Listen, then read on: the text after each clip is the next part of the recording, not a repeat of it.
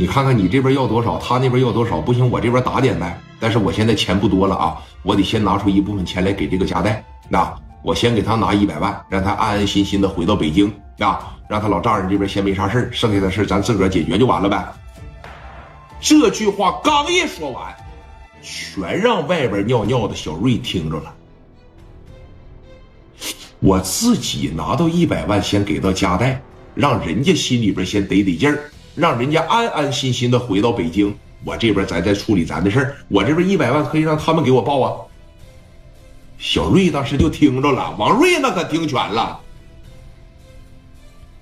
这人讲究啊，啊，这别看岁数不大，人这事儿办的真是两全其美。你要说戴哥仁义，人他妈可一点也不差。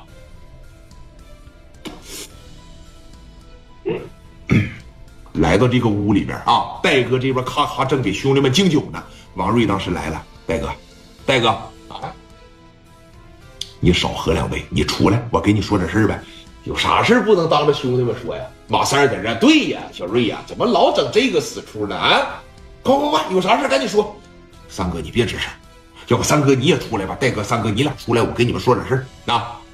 说你看你小子整他妈还挺神秘，当时这一说整挺神秘，从屋里边当时这就出来了啊，来到了隔壁的包房，哥仨当时在这，王瑞就说了：“哥呀，我跟你说个事儿啊，咋的了？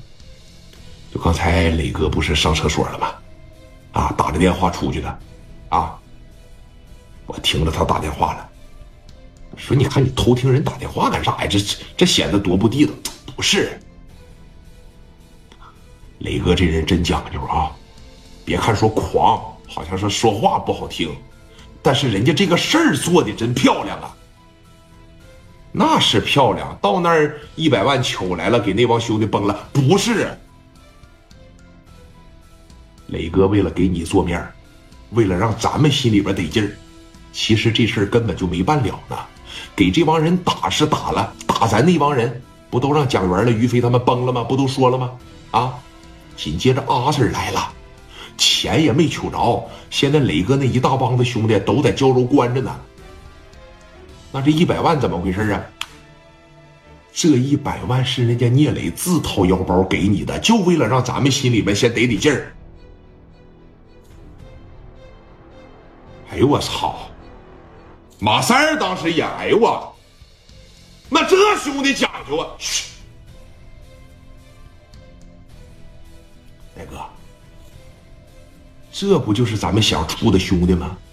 这不就是咱们想交的朋友吗？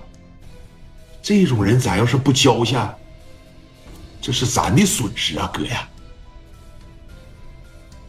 哎呀，你说的对呀，这么讲究的一个哥们儿，说你看，现在是阿 Sir 那边，对我听那意思好像是人要点钱，咱不能让人聂磊再搭钱了。这边打点打点，那边打点打点，是事儿不大，那不白花冤枉钱吗？